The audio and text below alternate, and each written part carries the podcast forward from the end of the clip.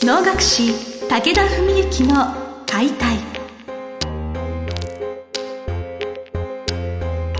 日本の伝統芸能能楽。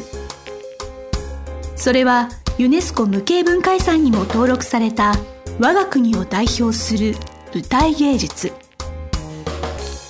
ポッドキャスト能楽師武田文幸の解体では関税流して方として数多くの対局を演じてきた能楽師武田文幸が600年以上の歴史を持つ能楽を優しく解説。能楽師として自らの経験とその思いを語ります。今週も始まりました花をつかむ心を広げる。お能を通して今を語る武田文幸の解体。司会進行の小菅圭一です。文幸先生本日もよろしくお願いします。よろしくお願いします、えー、先だって文幸先生がその新しくペット犬をワンちゃんを飼うっていうお話を聞いたちょっと前にお伺いしたんですけれどその後い。かがでしょうか、あ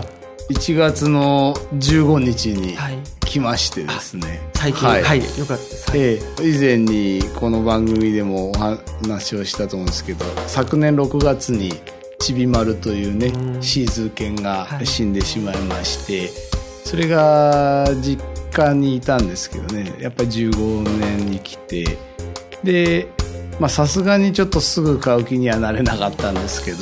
ずっとネットとかでも見ててね情報を。でまあただうちの場合だと、まあ、今僕と家内2人で住んでるわけなので、まあ、僕がいないことが多いじゃないですか。だかそうすると家内が本当に面倒見るっていう覚悟ができないと絶対飼えないんでで、まあ、そんなんでちょこちょこ話はしてたんですけど、まあ、10月ぐらいから家内がかなり本気になり始めてもうなんかうちに来ることを確信し始めたんであこれは僕も大丈夫かなと思ってですね。でネットとかまたちょろちょろ見始めて。それでただ文の会の前にはちょっと無理だなと思って文の会5だなと思ったんですね。でそれでまあネットを見てていい子がいたんであのブリーダーさんのところにね、はい、千葉県の東金っていうところまで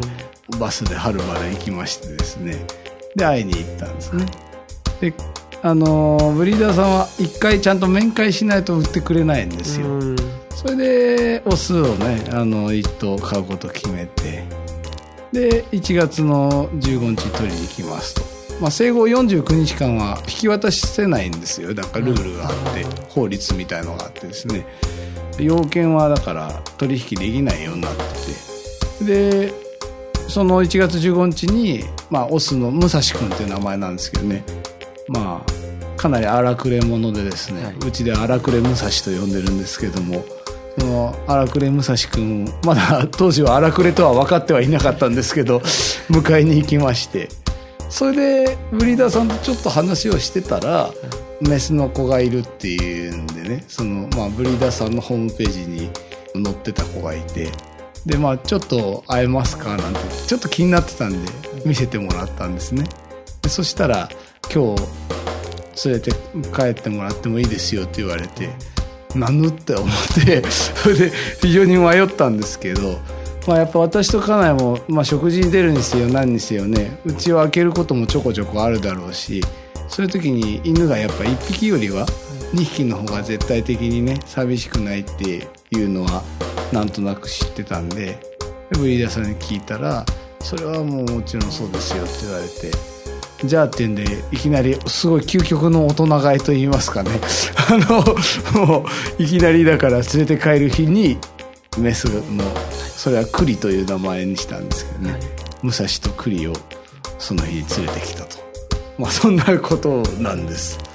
はい。2匹同時にっていうのはこれまでなかった？初めてですね。だからそこがね結構僕らも本当にお勉強だし初のことなんですけど大体やっぱり先住者的意識ってあるんですよ犬犬の世界にも。先住者。はい、はい、だから先にいて後から来た子っていうのとやっぱそういう関係がなんか生まれるんですけど2人とも同じ日に来てるからだからもう本当に双子みたいな感じ、うん、でオスの方が8日間だけ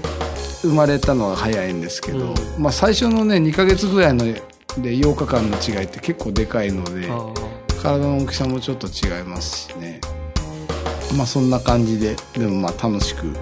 やっております。はい、はい、家族が増えておめでたい。そうですね。はい、はい、いやそれで実はねまあその話はあれあのちょっと違うんですけど、その実家の方にいたもう一頭あのチワワがいたんですね、はい、モモっていうチワワがいたんですけどそれはまあちびまるとでずっと15年連れ添ってきたわけなんですが、そのチワワのモモがね昨日死んじゃったんですよ実は、まあ、急にといえば急になんですけど、まあ、かなり弱っててそれでまあもう長くはないだろうななんて思ってたんですけどね。それで一昨日の日に、まあ、実家で母と僕と家内と3人で夕食をする機会があって行った時にももうあの本当に寝っ転がってるだけでも苦しくてたまにキャンキャン泣いちゃうんですね。それでだから抱っこしてあげると落ち着くんで本当2030分ずっと抱っこしててすやすや寝てたんですけどね。もう本当僕もその子をその時間ぐらい抱っこしてたのって初めてかなっていうぐらいなんですけどでまあ姉がねすごい可愛がってた子だったんですけどそっちは。そしたら夜中になんかまあおかしくなったらしくて母親が救急の動物病院に連れてって。そしたらもう昨日の夕方の4時にもうパタッと死んじゃったってですね。でもまあ本当にねなんか不思議なものをね感じてこの番組でも多分40回前ぐらいの、えっと、た多分80第82回とかだったと思うんですけどちびまるの死んじゃった話をしたと思うんですけどもそのももの方もね、まあ、かなりそのまあ夜泣きもするし、まあ、歩けないし餌ももう食べあんまり食べれないしっていうんでまあ母も看病がなかなか大変だったことはあったと思うんですけどでまあ入院すれば当然ねお金もかかるしまあできる限りの手は尽くしたんですけどもう本当に最後潔くというかね 潔い引き際というかもうこれは本当に意識的になんか飼い主の家に迷惑かけないようにここらでいいかって思ってね死んじゃってるのかなって本当にそう思うぐらいねなかなかまあ見事な散り際というか、うんまあ、15歳だからちびまると同じだったんですけどね半年違いで行きましたね。まああのちちびまるくんも寂し寂しくないように一緒になんか向こうで元気に楽しくしてくれてればいいなと、ね、まあ昨日僕もだから、抱っこしてねあの亡きを抱っこして泣いてましたけど仏壇でじいちゃんやおばちゃんばあちゃんたちにね可愛がってもらいなさいって言ってあのまあ丸くんとも仲良くしてなさいって、まあ僕もそのうち行くからねって言って。まあそんなことだったんですけど、まあでもねやっぱりまあこれはいいことか悪いことかわからないんだけどまあその犬が最後が近づいてくるとやっぱり寂しいんでね。まあだから新しい子を買うっていう感じでちびまるも実はそうだったんですよ。前に3頭いた中で、まあ、1頭は早く死んじゃって2頭はしばらく生きてたんですけどもういよいよ前あと1年2年かなっていう感じになってきた時にちびまるを連れてきたんですね。でまあ人一頭だけ若いからあの老犬たちはもう鬱陶しがるわけですね。鬱陶しがるんですけどもまあなんとかやっててまあでもなんかそうこうするうちにねまあ、あの役目を終えたかなみたいな感じでね2匹はまあ本当に時をそう離れず数ヶ月差で亡くなりましたけどもでちびまる一人になったんで桃を買ってきたんですね、半年か1年違いぐらい。だからまあそういう面ではねまあでもちびまる死んですぐはちょっとね買う気になれなかったですけどまあ半年経ったんでね新しい子連れてきて。それでまああの海外に行く間ね、まあうちの実家とか家内の方の実家とかにどっちかに預けるっていう選択肢ももちろんあったんででうちはまあ本当はでも15日に来たばっかりで2月頭に預けるっていうのはねちょっとナンセンスかなと思ってたんですね。でそしたらもう母親がもうぜひ連れてきてって寂しいからってもう丸もいないし、まあ、桃はいるけれども、もうせめてもの慰めにね預かりたいからぜひ早めに連れてきてっていうんで、まあ、本当はハワイから帰った後に連れてくるっていうプランもあったんですけどそれで1月15日に連れてきたんですね。なんか桃ともちょっと関わってその2匹も。でまあ武蔵は桃にちょっと絡んでたみたいですけどもう桃の方はもう、はい、もうボケてもいるし目も見えないしほとんど立てないんで鬱陶しがる余裕もないぐらいの感じだったみたいですけどね。同じ時間をその場でね共有しただから受け継がれていくなんか気持ちみたいなものもあると思います、ねこっちの思い込みかもしれないけどなんとなくそんなことは思ってだから今朝もね2人に言ってきたんですけどねだから。お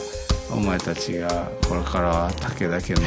ペットなんだぞって言って自覚を促す覚悟と決意。だから荒くれてる場合じゃないよとか言って、まあ、言い聞かせてきたんですけど。元気なことはいいことだはい、あの思うんですがその最近もたまにすごく嫌なニューちょっとあんま気持ちよくないニュースでその犬が虐待されたみたいなニュースが見ることがあって、はいはい。えー、ペットは飼い主を選べないじゃないですか、うんうん、あくまでいい飼い主さんに出会えることがやっぱペットの幸せだなって思ってて、えーね、やっぱお話ずっと聞いていてやっぱそういうやっぱ家族として受け入れてもらって愛情を注いでもらうなんかそういうペットとして幸せな犬生というか人生だなって、えー、まあね、はい、多分そうなるとはまあ手手前味噌ですけど、はい、思ってますけどね、はい、また大きくなってちょっとやんちゃ盛りの頃になんかそんな近況もまたお話いただいて、はい、えー、まあ、小菅さん今度稽古いらっしゃる時には会えると思いますそうですね。楽しみまあ、うるさいと思いますけど。ありがとうございます。はい。ありがとうございます、えー、本日は文幸先生より新しい家族、えー、武蔵君と栗ですね。はい、はい、お迎えしたことをお伺いしました。先生ありがとうございました。ありがとうございました本日の番組はいかがでしたか？番組では武田文幸への質問を受け付けております。ウェブ検索で「武田文幸」と入力し検索結果に出てくるオフィシャルウェブサイトにアクセス。その中のポッドキャストのバナーから質問フォームにご入力ください。ぜひ遊びに来てくださいね。